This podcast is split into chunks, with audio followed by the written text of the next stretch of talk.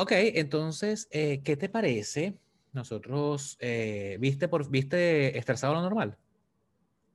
Vi estresado en lo normal. Tengo aquí mis notas con diferencias y cosas y temas. Perfecto. entonces, tú, entonces tú lideras la conversación de hoy. Como siempre, eso significa que eh, cállame porque tú sabes que yo me yo, que yo no me doy cuenta, pero cuando veo los episodios, yo hablo y hablo y hablo y hablo y me explico y me voy y vengo y tal. Me lo disfruto, pero digo, yo no, no, no, no, pero aquí, aquí, aquí lo divertido es que tú siempre dices eso de tú lideras. Branda, Quítate. gafa. Sácate. Diría, diría, diría Aprile imitando a, Harley Quinn en comiquitas. Ábranle paso a la famosa. Ábranle paso a la famosa. O sea que vas a esperar que se acumulen capítulos. No, no, no, no. Esto, esto que estoy viendo seguramente lo matamos hoy y ya lo que sigue es Bad Batch. No, no, a mí me.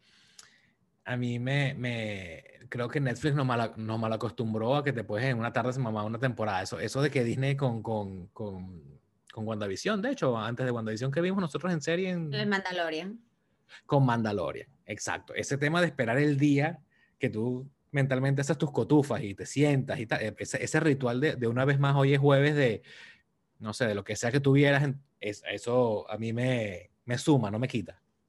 Pues mira, esto tiene que ver con episodio porque precisamente hasta qué punto eh, todo el cambio tecnológico de comunicación eh, y demás han hecho de nosotros unas personas incapaces de postergar y eso alimenta eh, o, es, puede ser disparador de estrés y ansiedad, ¿no? O sea, yo es una cosa de que no puedo esperar, no, puedo esperar para ver el otro capítulo, me molesta no tenerlo, ¿no? O sea, que es, es muy interesante como, como no, no, sé decirte si es el huevo o la gallina primero, pero sí es un tema de cómo la sociedad cada vez se hace más, más y todo está hecho para que tengas como la, gratificación inmediata, ¿no? Y, cuando eso no ocurre, ¿qué recursos has desarrollado?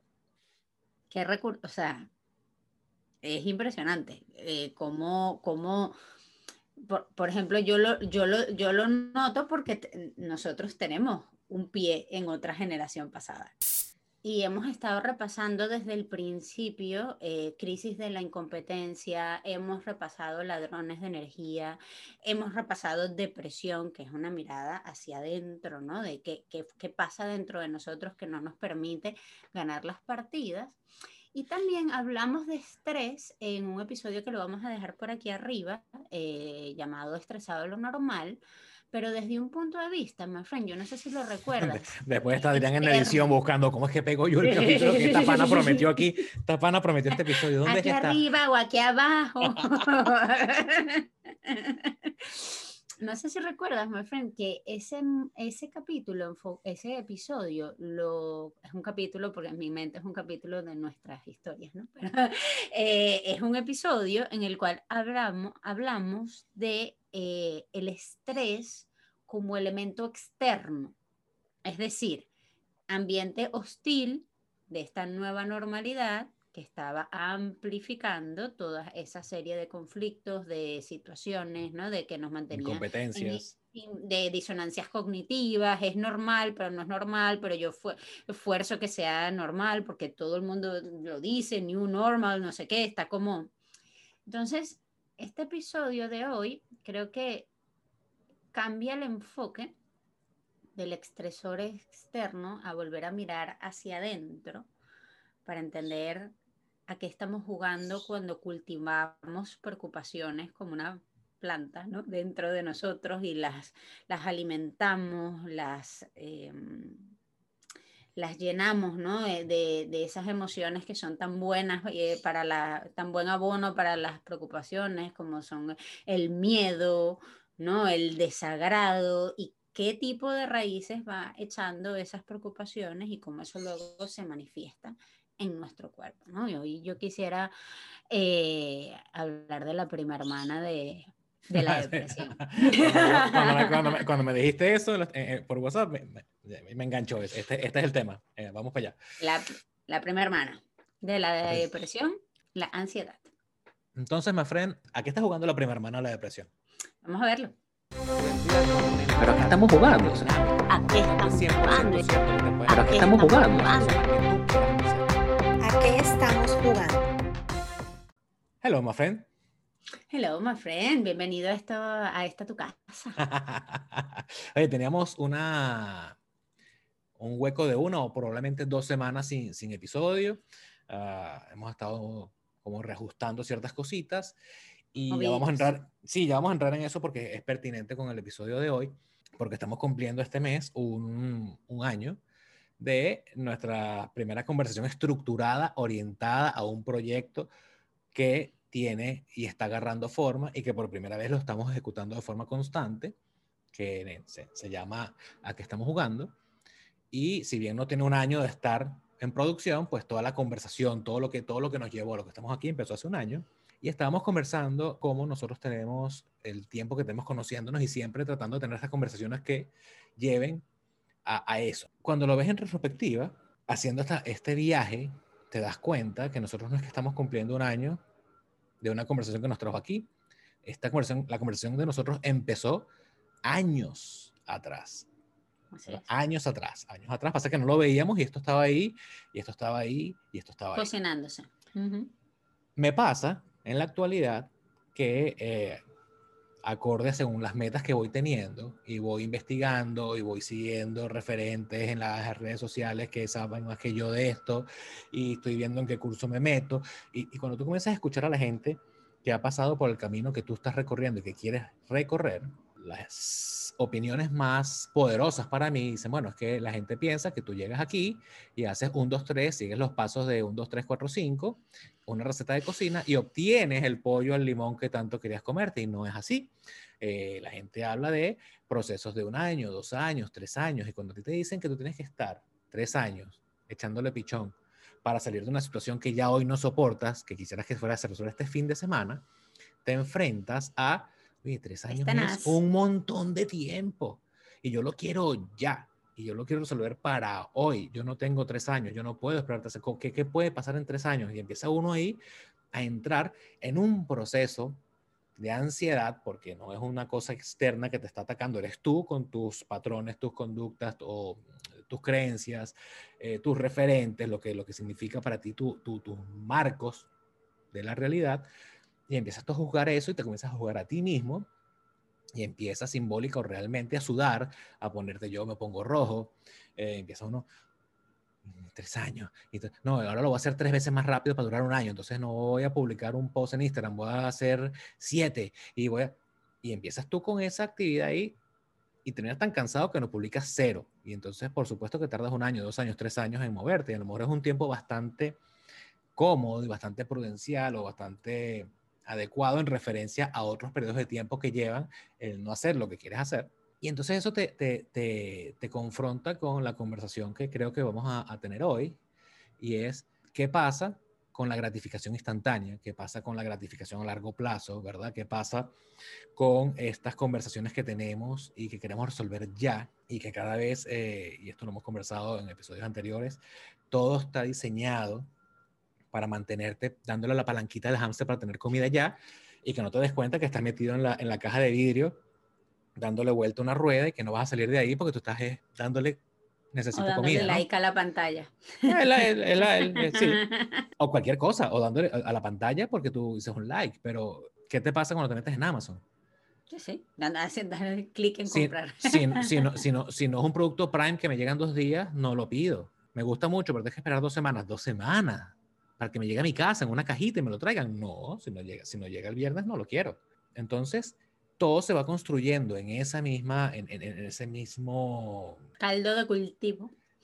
Es como unas arenas movedizas, porque es que, es que tú crees que estás parado firme y no, y no, y no lo estás, y no logras entender que, bueno, que hay cosas que llevan un proceso, porque es difícil, es difícil que uno acepte eso y nosotros estamos en una generación que más o menos tiene un dejo de conciencia de enfermedad. Pero yo veo las generaciones que siguen, como Apriles, eh, no es algo que está ahí. O sea, eh, tiene que, ya yo no lo veo como una skill que ella tiene que desarrollar para ser más adaptativa en quién sabe, y a lo mejor la estoy dañando porque va a llegar una, a, una, a una sociedad donde, donde esperar Eso no hace falta, ¿no? Sí, donde no hace falta. Pero ya la paciencia no es un skill, es un valor. Ya es un valor de carácter, ya es un valor de más allá de lo que, te, lo que la sociedad te pueda otorgar, la promesa de sufrimiento, cuando tú no eres capaz de tolerar la frustración, no eres capaz de esperar a mañana, cuando no eres capaz de esperar por la gratificación más grande y que requiere un esfuerzo, ¿verdad? Este, lo que viene es sufrimiento. Entonces, creo que... Garantizado. garantizado, garantizado. Y, y, no es ella, somos todos. Y creo que la, la conversación que tenemos en este momento, tú y yo, del uno con el otro, en este apoyo que nos hacemos aquí, es yo, yo siento, yo me siento ansioso, no estresado. Y es la diferencia que tú haces. el estrés viene de afuera. La ansiedad viene de, por definición, la ansiedad es una, una tendencia que tengo yo a ver que el futuro es algo catastrófico, anticipar una cosa catastrófica. Un resultado. Un resultado y, un resultado malo. Catastrófico. Que lleva a la habitación. Entonces yo no hago esa llamada de teléfono porque, o no voy al médico, porque si me dicen que tengo una cosa fatal porque me dolió el brazo y resulta que es que tengo tres días de vida, no, no voy. Entonces, ¿cómo, cómo, cómo empezamos? ¿Cómo empezamos a limpiar esta, esta mesa para hablar de ansiedad y no de estrés? Una de las cosas que, que, leíamos en, el artículo este de la APA que estábamos compartiendo de las diferencias era ese el elemento básico. Uno parte de adentro hacia afuera, ansiedad, y el estrés va de afuera hacia adentro. O sea, el estrés me consigue a mí flojito y me pega en el estómago y yo fuera de base. Mientras que el otro está aquí cocinándose todo el día, ¿no? Ese es el, el, el enemigo, el, enemigo dentro de casa, que soy yo mismo. Y ese es el peor enemigo, ¿no?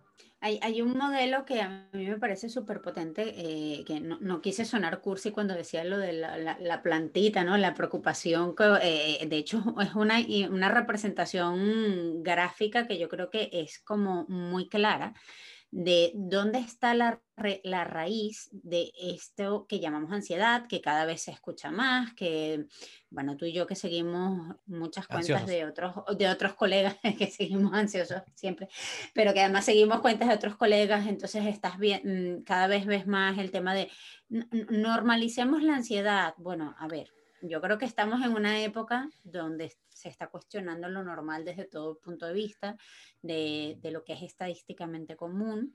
Creo que se está destapando una caja de Pandora de hasta qué punto lo que, lo que estamos viviendo de unos años para acá tiene tintes de trastorno. Y esto ocurre precisamente eh, por lo que vamos a comentar de cuál es la raíz de esa ansiedad. La, ansiedad cuando aparece, aparece en forma de una disforia o un malestar eh, emocional, psicológico, acompañado de síntomas somáticos, problemas de respiración, dificultades respiratorias, disneas, taquicardias, sensación de no poder eh, eh, respirar, de que algo inminentemente va a pasar y em, además conductas evitativas de aquellos estímulos que permanentemente me hacen sentir en esa, en circunstancia. ¿no? Ese es el fruto, digamos, la, la, eh, la, naranjita del árbol, pero ¿dónde está la raíz de eso? Este modelo del árbol, que me parece como muy útil, eh, te dice que ese tronco llamado ansiedad crece en una tierra fértil, que es un mundo emocional permeado por el miedo, por el disconfort, por el desagrado y que se fundamenta en unas creencias distorsionadas que aparecen muy temprano en la vida. Y podemos hablar de, por ejemplo, situaciones eh, muy excepcionales, ¿no? Como, como esta generación de niños que está creciendo, ¿no? Como puede ser Aprile, como puede ser eh, Emilio, ¿no? Sus primeros recuerdos a lo mejor van a estar muy ligados a que había un virus y que salir era malo y que había que cubrirse y eh, esas situaciones externas pueden o no, dependiendo de cuál sea la gestión de los padres, qué responsabilidad, ¿no? De los padres y los maestros pueden generar creencias profundas de que el mundo es un lugar hostil, de que la realidad es algo de lo que yo me tengo que defender, de que algo malo me persigue, ¿no? Y esas creencias están allí si además el entorno es hostil, si además eh, em, percibo miedo en otros sitios, se va generando. De hecho, el modelo del árbol te dice, ¿de qué depende que crezca un tronco como la ansiedad y no una matica como el estrés? ¿no? Que el estrés es algo que es momentáneo, que es una, una reacción adaptativa, que te permite es encender tus alertas, disparar la adrenalina, ¿no? Que, que puede ser incluso algo saludable, ¿no? Eh, frente a una situación, porque te, te manda una, una, sensación de que hay algo mal, ¿no? Te avisa de que hay algo que está mal. Pero, ¿qué pasa cuando entonces esas preocupaciones, esa sensación de que tengo que defenderme del mundo, de que tengo que defenderme de otras personas, de que no se puede confiar en nadie, de que la gente está en mi contra, de que me siento expuesto, lo vamos cultivando, ¿no? Como una, como una literalmente como un, árbol dentro de nosotros y va permeándose en un trastorno más estable que incluso podemos encontrar en personas que más o menos funcionan. Eh, ahí es donde um, se pone como interesante la cosa, ¿no? Porque dices, Claro, pero entonces eso que tú me estás describiendo, esos árboles, seres árboles que andan por ahí con su árbol a cuesta, son unos seres muy raros. Exacto, esos son este, eh, alienados, los tipos raros, ah, el rarito de la clase. No, hermano, no, hermana, eh, puede ser tú, que estás irritable, que no puedes desconectar, que te cuesta relajarte, que estás en estado de paranoia todo el tiempo, que te sientes mucho más inteligente que otros o mucho más precavido porque estás imaginando que entonces si el jefe me dijo esto, quiere decir que a lo mejor mm, va a pasar esto y entonces dentro de tres años me van a despedir. ¿no? O no, claro. la, cadena de pensamientos es literal así. Tenemos, tenemos, tenemos que hablar eh, tú, matas a alguien con eso. ¿Y, cuándo? no, no, eh, el sábado. Pues. Le arruinas la semana. Le arruinas, la, semana. Pero ¿por qué le arruinas la semana? Porque la anticipación siempre es catastrófica. Y para mí es importante recordar muchas veces en este episodio que la raíz es una creencia distorsionada. La raíz no está en la situación que tú estás enfrentando en ese momento. La raíz es está en cómo tú percibes el mundo, y yo creo que hacia allí a lo mejor se moverá la, la, parte final del episodio de cómo trabajar en esto. Pero el primero, el primer paso es darte cuenta de que probablemente eso que tú juzgas como, como precaución, como estar alerta, como em, este, muchas mujeres que, y, hombres que cargan con esta etiqueta, no, de la guerrera, de dar la batalla, ese modo batalla, ojo, es, ojo, porque mm, tiene, tiene muchos tickets para ganarse el premio de un trastorno de ansiedad eh, que ya está cronificado, que ya vive contigo y que lo has asumido como un rasgo de tu personalidad. Pero es que no hace falta ni siquiera llegar a, a hacer un diagnóstico de un trastorno de ansiedad para reconocer que todos tenemos un grado de ansiedad que lo tenemos a día, bueno, digo yo todos, estoy hablando a lo mejor por mí y, por ti, por las cuatro personas que puedo conocer a mi alrededor. Un alto porcentaje de personas. ¿Verdad? Que, que siempre están en este tema de eh, tratar de predecir el peor escenario porque se confunde el estar preparado con eh, pensar en lo peor, porque si lo peor pasa voy a estar preparado. Y lo, y lo, peor del caso es que tú pierdes tanto tiempo y tanta energía pensando en lo peor que puede pasar para prepararte que no te preparas. Es decir, cuando llega lo, si, si, si ese peor escenario que te imaginaste, que siempre es 80% más, más catastrófico de lo que es, pero si fuese literal como te lo imaginaste y llega a ocurrir, te vas a quedar igual de frío como si no lo hubieses pensado nunca, porque es que no te preparaste. O sea, lo que vas a decir es yo sabía y entonces lloras y te vas y tienes preparado más bien es el acting, ya tienes preparado el arranque, el insulto que vas a dar de vuelta o el renuncio, toma tu toma tu estúpida o carpeta, lo que sea, ya tienes el acting preparado, el berrinche preparado, porque es que en toda visión catastrófica del futuro, la visión catastrófica del futuro te supera, por eso es que te da ansiedad. Si estuvieses preparado no pasa nada. Entonces, te enganchas en esa conversación interna y la conversación interna para mí es todo un solo episodio. Tú tienes que, eh, o me pasa a mí, que paso mucho tiempo solo, tuki, tuki, tuki, y tengo que decir, bueno, pero, o sea, ¿qué me, qué me pasa que estoy otra vez enganchado en esta conversación con esta persona que no está aquí, no está pensando en mí, no está ni siquiera enfrentándose a este problema que yo pienso que hay entre nosotros o con este tema en común, debe estar durmiendo en la playa, lo que sea, y yo estoy aquí como un gafo peleando con esta persona por algo que de paso no lo voy a llamar para decirle esto es lo que estoy pensando, sino que prefiero alimentar ese... ese... Pero, pero hay, hay, hay, hay, algo importante, ¿no? Que tiene que ver con qué, proceso ocurre, y bueno, te tomo como ejemplo porque tú mismo, ¿no? Este, te estás poniendo en el asador, ¿no? De qué, qué le ocurrió al pequeño Adrián y qué le ocurre al Adrián adolescente, al pequeño Timmy, eh, ¿no? Eh, en, en, ese proceso de crecimiento, porque una de las cosas que, que, que comenta este modelo, este modelo de árbol es que en situaciones eh, en el hogar o en el colegio o en el entorno que de alguna manera amplifican comportamientos o de control excesivo o de evasión excesiva de las situaciones y los conflictos alimentan que las conversaciones sean internas.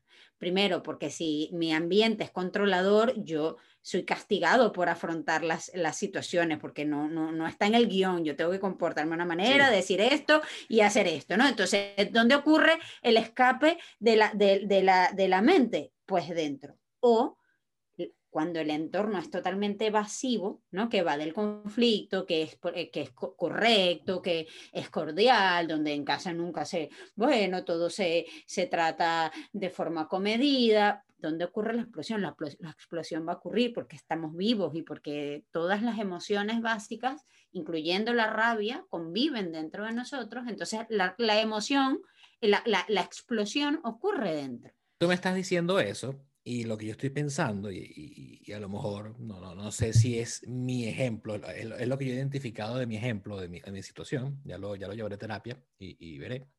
Hipótesis, acuérdate. Hipótesis, exacto. Y ya voy a contar lo que pensé, pero la conclusión es que no hay un elemento disparador de ansiedad que tú puedas generalizar. Es decir, los, e, esas variables de, que, de, de, la infancia, de la adolescencia, son tan únicas como cada elemento, como cada persona. Pareciera que son estas condiciones que alimentan el miedo, porque hay un temor a enfrentarnos a yo. Si, yo si, si, si no existe un temor, me lo invento. Por eso es que la gente lleva esto a una, a, una, a una ilusión, a un futuro catastrófico en la imaginación para justificar el miedo que siento. O si no, para darle una, una un, un, sí, canalizar ese miedo que siento sea cual sea, o me lo imagino por, por, por bueno, porque eh, eh, eh, es ese niño que, que a lo mejor le tiene miedo a la oscuridad y, la, y, le apagan la luz porque es que tú ya tienes tal edad y tienes que aprender tienes que oscura. Aprender. Y cuando tiene entonces una edad de 18, 19 años, qué sé yo, yendo de noche por la calle en una zona oscura, entonces le da un ataque a pánico porque es que ahí se lo, se lo va a comer un lobo y a lo mejor no pasa nada. La gente tiene miedo a enfermarse o la gente que tiene miedo a relacionarse con otras personas, o la gente que tiene miedo a, no sé, a tener un físico que no sea el que le dijeron de chiquito que era sano o bonito o lo que sea.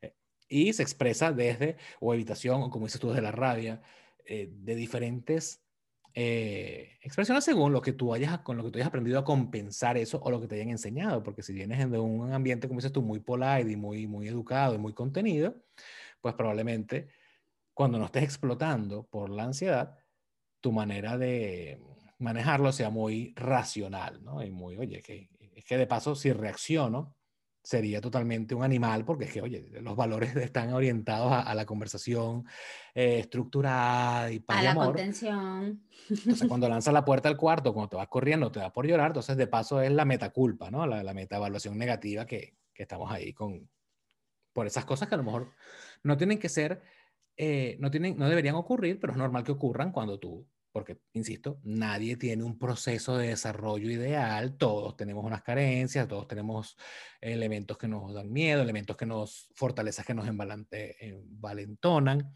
eh, donde unos triunfan, otros no, y viceversa, y es normal. ¿Ok? No, la idea no es convertirse en un ser modelo, porque eso no existe, pero si tú logras identificar dónde está el miedo, o dónde está la angustia, dónde está la pérdida. ¿Dónde está la creencia? ¿Dónde está, la, Claro, porque aquí el punto es, y la gente a lo mejor eh, eh, puede sentir que a lo mejor es como un clickbait, ¿no? Bueno, yo vengo aquí para que me hablen de mi problema de dificultad respiratoria, o que yo sentí el otro día, claro, y yo sentí el otro día que me iba a dar un infarto, entonces estoy buscando información sobre la ansiedad, y nosotros aquí no estamos hablando de, su de, de la consecuencia, sino de la causa, porque allí es donde está el verdadero valor que un proceso psicoterapéutico o un contenido relacionado con este tema, yo creo que puede aportar. Porque si tú vas a buscar los síntomas, además lo, triste es que muchas personas que yo conozco contrastan su estilo de vida normal y su estado de ánimo habitual con los síntomas de los trastornos del tipo ansioso y seguramente van a sentir que es una foto de su, de su, de su estado de ánimo estable. Entonces, para contrastar eso, bueno, si tú has llegado hasta aquí y te interesó este contenido, es porque ya estamos seguros de que alguno de esos síntomas los tienes identificados en ti o en alguien que convive contigo. Porque también desde que empezamos a abordar, por ejemplo, el tema de la depresión, hemos hecho este énfasis en eh, tal vez no te ocurre a ti, pero le ocurre a alguien cercano con quien tú convives y está, es muy fuerte gestionar esto, porque siempre lo decimos, lidiar con las carencias ajenas y lidiar con los vacíos ajenos es una de las batallas más difíciles, por no decir perdidas, ¿no? Que, podemos tener. Entonces, eh, si tú has llegado hasta aquí, la, eh, lo que yo, quisiera dejar es que ese trastorno o esa manifestación psicosomática, esa manifestación en el cuerpo, ese malestar corporal, es una consecuencia y la causa de esa anticipación catastrófica tiene una raíz en nuestro sistema de creencias. ¿Por qué tú piensas que las cosas van a salir mal? Porque luego el que convive con alguien ah, eh, que tenga eh, una tendencia a la ansiedad o un trastorno del tipo ansioso y dice, pero tú sí eres negativo, pero tú sí eres pesimista, pero piensa, piensa que todo va a salir bien. No, no, es que eh, esa forma de abordar lo que hace es reforzar esa estructura resistente porque no está yendo a la raíz. pregunta, pregunta técnica, ahora que, ahora que estamos, ah, disculpa, que no, yo, y, la verdad absoluta y, es la respuesta. Pues se me ah. olvidó, nunca lo sabremos. Cuando hay un trastorno, tú no decides. Cuando tienes un trastorno depresivo, tú no decides estar triste. Entonces no es como que, bueno, chicos, vamos al cine y se te pasa. Si estás, si estás triste, sí puede funcionar. Si estás deprimido, no es el caso. Ahora, desde la ansiedad, puedes decidir dejar de estar ansioso. Puedo decidir yo estar pendiente de mi conversación interna. Puedo tener yo una decisión de, oye, tienes razón, yo voy a, me he dado cuenta que de verdad peleo solo todo el tiempo. Voy a empezar a, a identificar y a pararme en seco cuando esté peleando solo. Puedo hacer eso. Y no es también más complicado aún cuando yo te digo que a lo mejor lo puedes hacer, pero que toma tiempo. Y si tú eres ansioso, tú lo quieres hoy. O sea, ¿cómo, cómo nos comemos esa, esa, e, ese, ese, pasticho? Porque es que está, hablamos de ansiedad como, como hablar de, de, cualquier cosa. Hablamos de ansiedad como hablar de ir a comprar pan. Este, de hecho, me parece que están tan romantizadas las, las enfermedades mentales y, los trastornos mentales hoy en día que tenerlo es un atributo. No, es que yo soy bipolar, te la calas porque es que yo, yo te, ay, te maltratas, es que yo soy bipolar, o yo soy, o yo soy histérico, o lo que sea. Y la gente lo romantiza y, lo, y se adueña de una cosa que no sabe realmente dónde empieza y dónde termina, y empiezas tú a reescribir tu identidad y comienzas a justificar que estar molesto todo el tiempo es normal, porque es que tú tienes dos trabajos y echas para adelante, y eres madre de seis y eh, afortunada y de Matías y de tal, y de Santiago, qué sé yo. o eres este tipo que, este, eh, X, sí, no, es que está deprimido todo el día. Bueno, claro que estoy deprimido, si es que mira cómo es la vida conmigo, sin embargo, yo estoy ahí, y me paro todos los días y voy, visto. Entonces, yo siento que están romantizando estas cosas y por lo tanto, desde el romance, desde estas características que, como digo, construir mi identidad, es aún más difícil identificarlo y más aún deshacerme de eso. Cuando alguien te dice a ti, eh, Sí, bueno, sí, es que yo, yo soy un poco ansioso. Me como, disculpa que me muevo así, pero es que yo estoy ansioso. Ah, bueno, ok, y has pensado en ir al psicólogo. Eso es para loco, eso es para Entonces, es normal tener el trastorno, pero no es normal la solución. ¿Sí? Sí, sí, eh, totalmente. A ver, em, obviamente tocamos eh, temas de de raíz y eso suena a, nadar profundo y, y, suena que toma mucho tiempo, pero de hecho yo creo que las sesiones de coaching en general funcionan por un cierto tiempo precisamente gracias a, esta, a, estas, a ofrecerte una distinción como esa que tú acabas de decir y que es tan sencilla como que alguien tome este episodio y diga, oye, sí, yo también estoy peleando constantemente. Y eso es racionalizar y contrastar con la realidad los pensamientos. ¿okay? Una persona que esté relativamente funcional, pero con un malestar mm, que, ya empieza como a fastidiarle, con unos síntomas de, corporales que, que le están afectando, sí, puede, puede, puede mm, manejarlo con unos dos, tres recursos porque ya es una estructura sana Sencillamente que, bueno, eh, se está desviando por probablemente alguna situación estresante muy fuerte y demás. Tú decías, esto es una decisión. Cuando estás en este punto, sí. Es probable y no te vas a dar cuenta que en algún momento cruces la línea donde está más allá de ti pararte.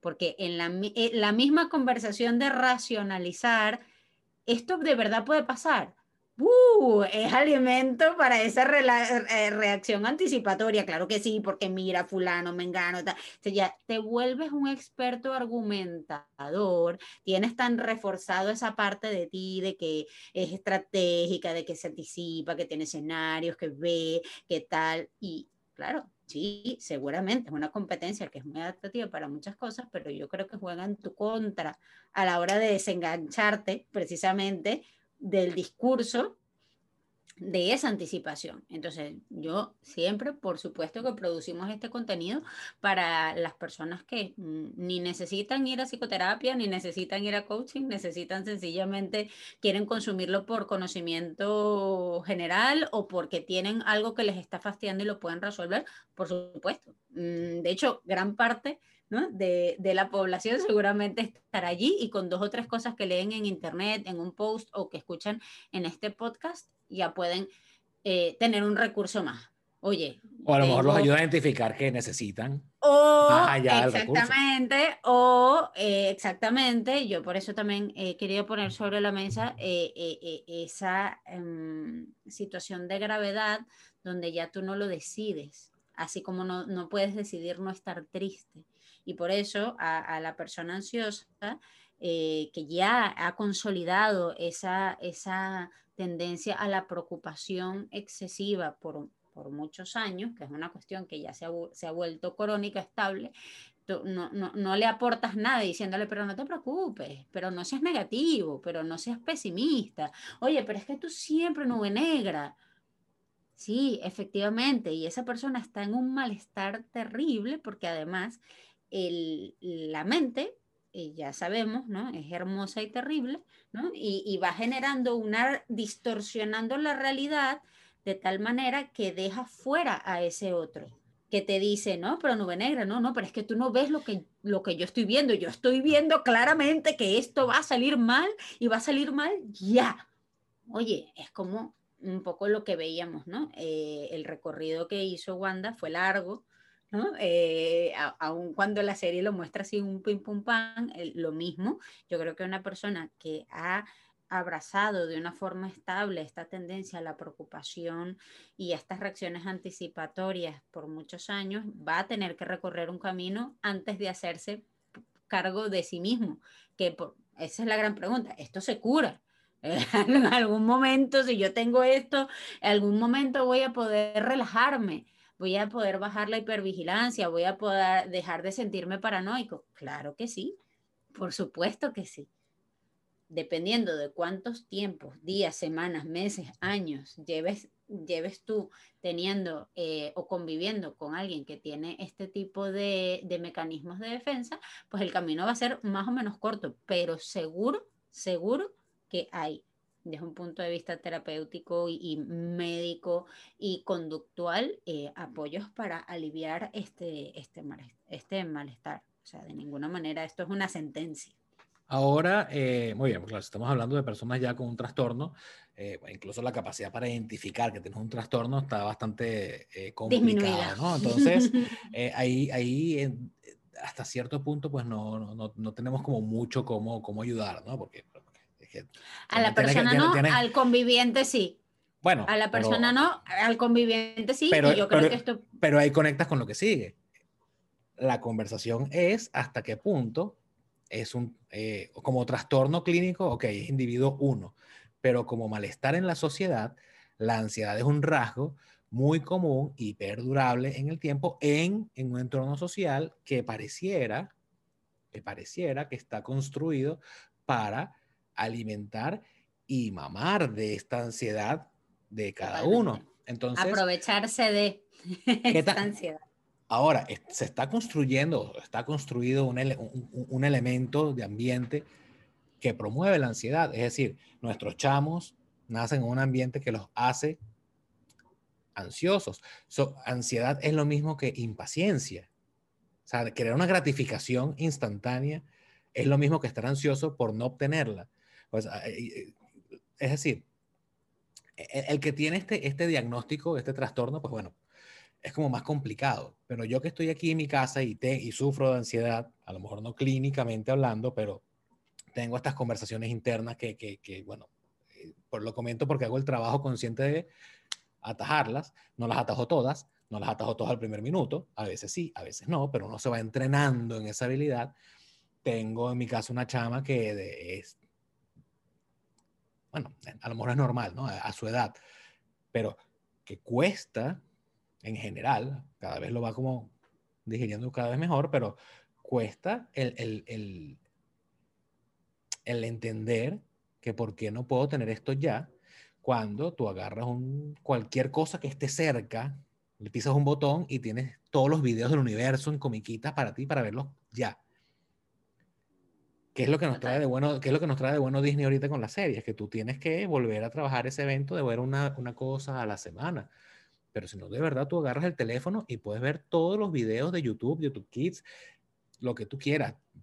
Digo yo Pepa porque él, pero la comiquita del momento completa y la ves y la ves y la ves y la ves y la ves y April se sienta en el carro y no hemos arrancado y, me presta tu teléfono, estoy aburrida, estoy tal. Eh, mira los árboles, mira los pajaritos, entonces empiezas tú a jugar, veo, veo, vamos a jugar, porque es que el aparatico te, está entrenando a que tú tienes todo así. Y yo no sé cómo será en el futuro, pero por lo menos en este momento, eso no acompaña la realidad de las cosas que realmente son importantes. Eh, no se obtienen así. Cuando tú te vas a un, McDonald's, por decir algo, cualquier cosa, y te comes la hamburguesa en tres mordiscos porque te quieres comer el, helado, y el helado te lo comes y cuando te lo comes te das cuenta que te lo comiste también a dos mordiscos y no lo disfrutaste y, te, y, te, almorzaste un combo de McDonald's en tres minutos, a que estoy, que estoy, qué vacío estoy tratando de llenar yo con el Sundai que me lo comí igual, a que estoy jugando, que no estoy satisfecho con lo que hago, con lo que tengo. Y tengo esta, porque si tú identificas que es parte de un, de un objetivo, tú te calas tú, tú la, la, etapa de tu vida en la que estés. Si tú sabes que estás construyendo para un mañana, tú te lo calas, pero si no puedes esperar hasta mañana, vas a ser increíblemente infeliz con el, lo que estás construyendo que no vas a estar construyendo hoy, y cuando por fin obtengas lo que tanto esperabas que te iba a dar la libertad y la paz y la felicidad, te vas a dar cuenta que, que tampoco.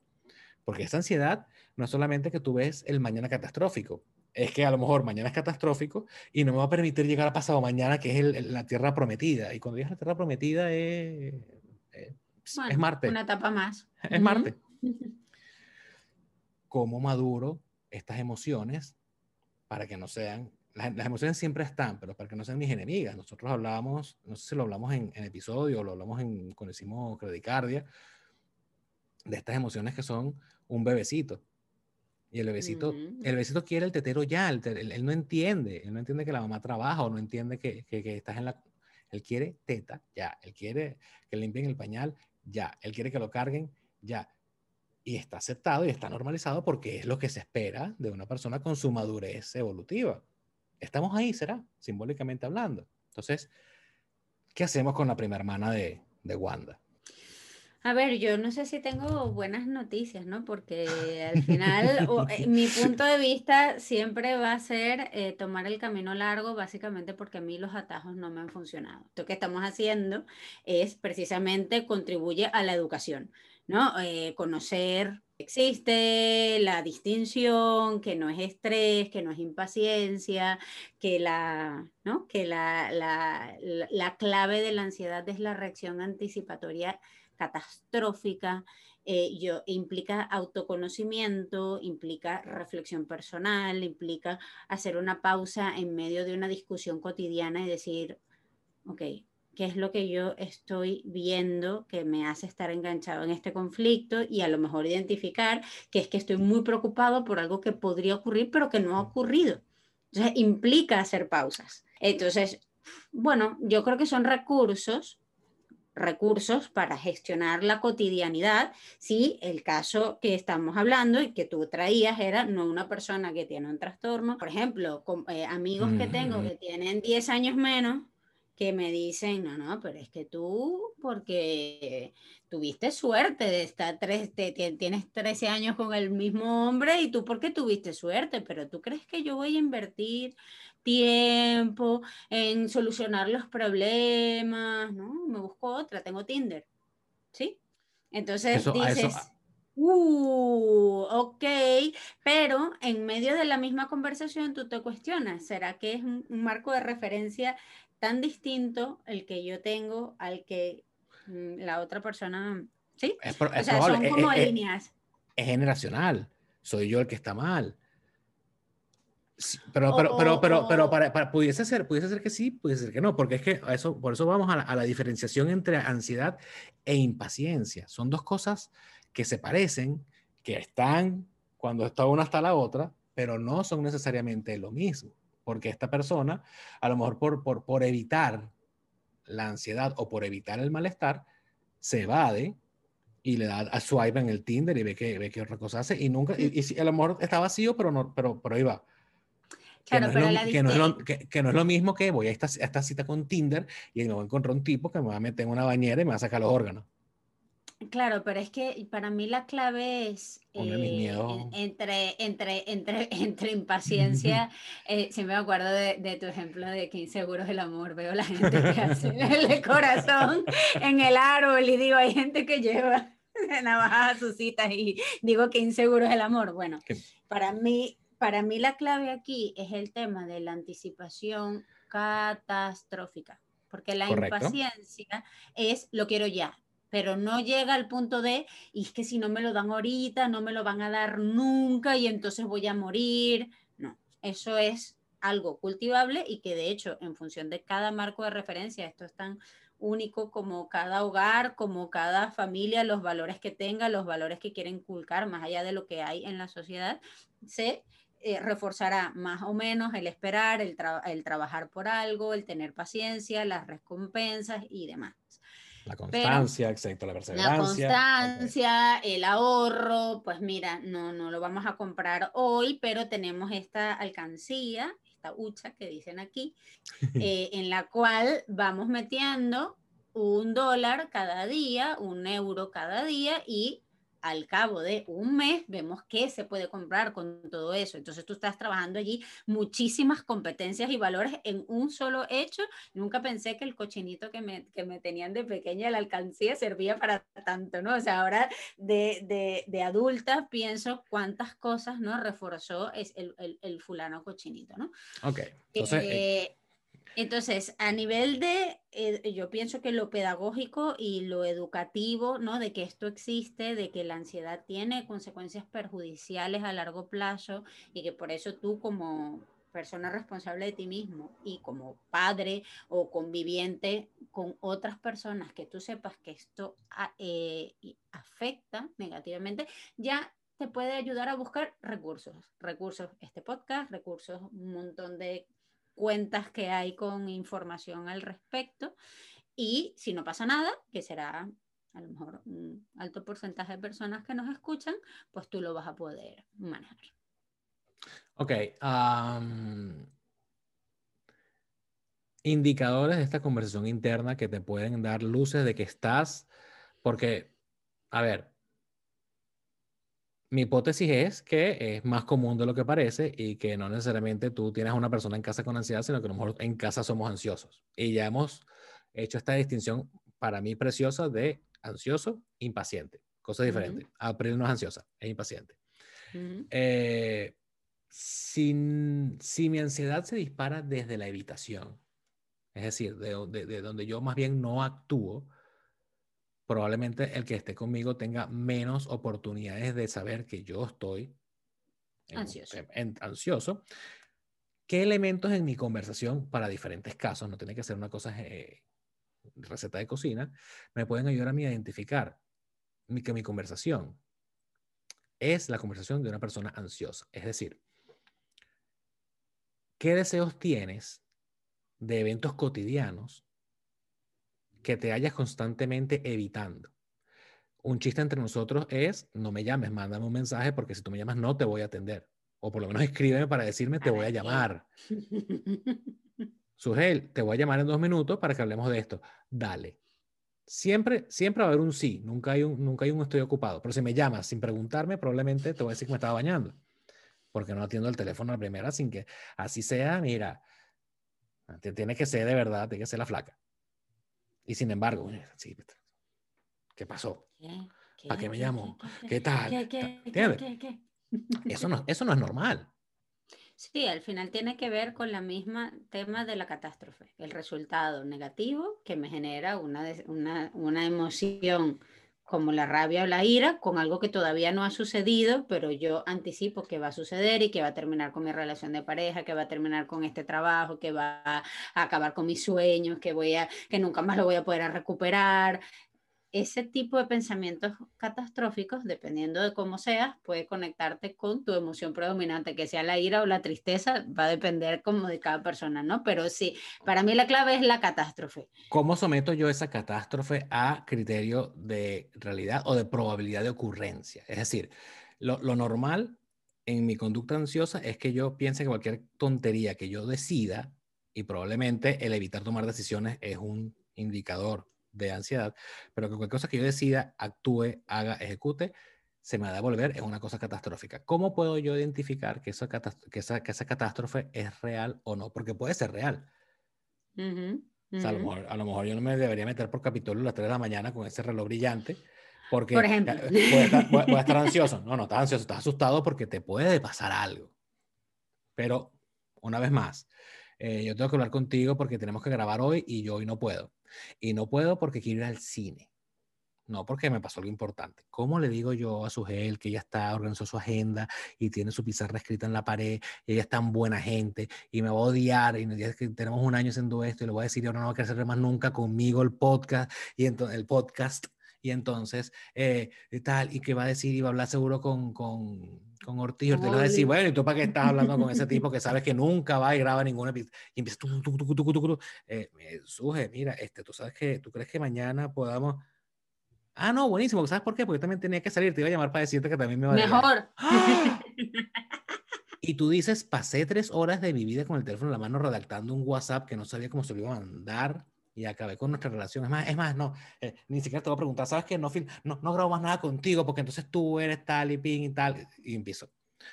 Brother, ¿en qué momento pasó toda esta cosa terrible? Que al final era así como que, mira, mejor, menos mal que me dijiste porque te, te iba a decir lo mismo.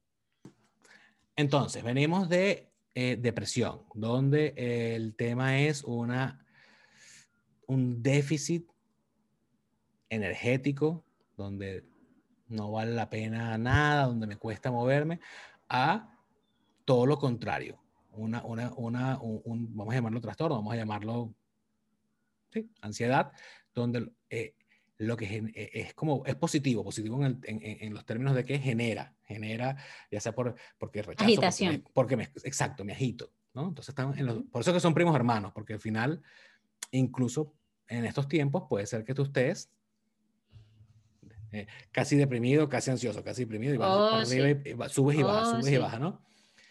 ¿Cómo se llama el punto medio? Que no sea normal. Salud y bienestar emocional. Ok. madurez emocional, puede ser. Sí, sí, sí. O sea, al final eh, el punto mm, medio es una estructura que tiene recursos para gestionar sus emociones, para hacerse las preguntas todas esas que tú acabas de decir ahora mismo, ¿no? Eh, que es capaz de atajarse, que es capaz de reconocer de dónde proviene su estado emocional, que es capaz de eh, pedir ayuda cuando lo necesita.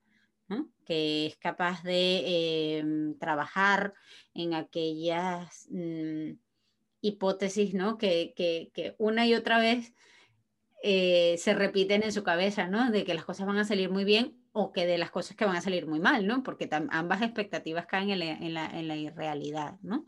Entonces pienso que eso, o sea, el bienestar y la salud mental va no de no sentir nunca estrés, no de nunca experimentar ansiedad, no de nunca tener emociones vinculadas a la, a la tristeza o a la pérdida de interés, sino que precisamente cuando ese disconfort es muy grande, la persona tiene la capacidad de proveerse a sí misma de recursos, bien sea buscando ayuda directamente en otros o consumiendo contenidos, incorporando herramientas que le permitan eh, hacerse cargo de eso. Eso es lo que perseguimos todos. Sabes que el, cuando nosotros hicimos hace poquito el, el experimento de Cardia, que le agradecemos a todas las personas que participaron y que nos escribieron y que este, estamos trabajando con esa información y, creo que vamos a hacer cosas bien, bien bonitas. Eh, el logo que usamos, que está inspirado en el proyecto de gestión de emociones que hicimos en, en Venezuela, el, el, fondo de ese corazón está detrás de esta imagen, que es esta estrella de colores, es el, va a decir diagrama, no es un diagrama, no me acuerdo el nombre técnico, pero es eh, esta, este gráfico de emociones de un investigador, un psicólogo, que es Plukchik, ¿verdad? Que habla de una gama de emociones que va de, desde el centro, ¿verdad? Hay seis emociones o ocho, seis, seis, ocho emociones básicas que después las mezcla y después se vuelve loco, ¿no? Pero él habla de unas emociones básicas y que mientras más a lo externo de la estrella se va moviendo, esta emocionalidad cambia de nombre según su intensidad. Entonces, miedo está en el centro y si te vas al siguiente es terror y después es horror, no sé, no, me acuerdo exactamente la, la, escala. Y a lo mejor, y la voy a poner aquí ahorita, la, voy a poner aquí en el, en el centro del video. Este, si estás escuchando porque soy de la vida por Spotify, por podcast, eh, Amazon Music, Google Podcast, este, bueno. La rueda, la rueda de las emociones. La rueda de las emociones, gracias. Este, lo puedes ver por, por YouTube o y probablemente lo subiremos a, a, a algún, algún, story de Instagram. Pero lo, lo, que quiero rescatar de, ese, de esa rueda de emociones es que del centro hacia afuera las emociones van increciendo en intensidad y van cambiando de nombre porque la intensidad hace que cambie la naturaleza de la emoción. O sea, la naturaleza siempre es la misma, pero va cambiando de forma. Entonces el centro es alegría y después es alegría es este, no me acuerdo, sea que el punto extremo es euforia. Entonces, mientras... Entonces probablemente, probablemente, mientras más al centro de la rueda te muevas, más compensado estás. Y mientras más al extremo, dependiendo de qué emoción esté a ese extremo, podemos estar hablando de depresión o de ansiedad. Totalmente. Lo vamos a poner porque a lo mejor puede ayudar a identificar dónde, dónde me ubico yo en esta rueda cuando tengo estas emociones.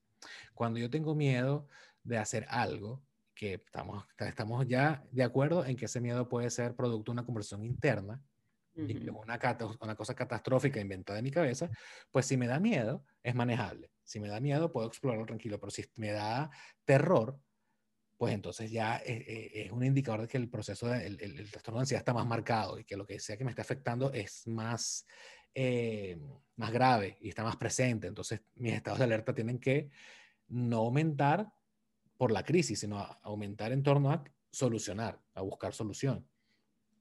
Entonces, eso, se me, se me ocurre que podemos poner eso por aquí para una herramienta de diagnóstico de cómo están mis emociones, porque mis emociones es a través de donde yo expreso, en este caso, ansiedad. Total. Total. Y bueno, creo que con eso ya hemos hecho un recorrido extenso. Sí, sí. Eh, para el tema. bueno, con mucha ansiedad publicaremos esto, a ver qué pasa. A ver qué pasa. Y por favor, cuéntenos en los comentarios qué opinan, sus experiencias, eh, cómo, cómo, lo ven, porque al final esto es una conversación y se nutre siempre de sus puntos de vista. Sí, a través de, con los dos últimos episodios de Operación, a través de Instagram y de, y de YouTube, nos han hecho varios comentarios que, eh, bueno, primero nos motivan a mejorar lo que tenemos que mejorar y a continuar lo que estamos haciendo bien. Y nos da mucha referencia, nos da mucho norte y, bueno, siempre está el increíblemente eh, apreciado el esfuerzo y, el tiempo que se toman en comentar, opinar, aportar a, la conversación. Sí, así es. Y nada, nos vemos en un próximo episodio. Suscríbete, sigue, like, eh, comentario. Si ves algo que te gusta, compártelo y bueno, en fin. Nada, nos vemos la semana que viene. Chao. Pero aquí estamos jugando. ¿A qué estamos jugando? Pero aquí estamos jugando. ¿A qué estamos jugando?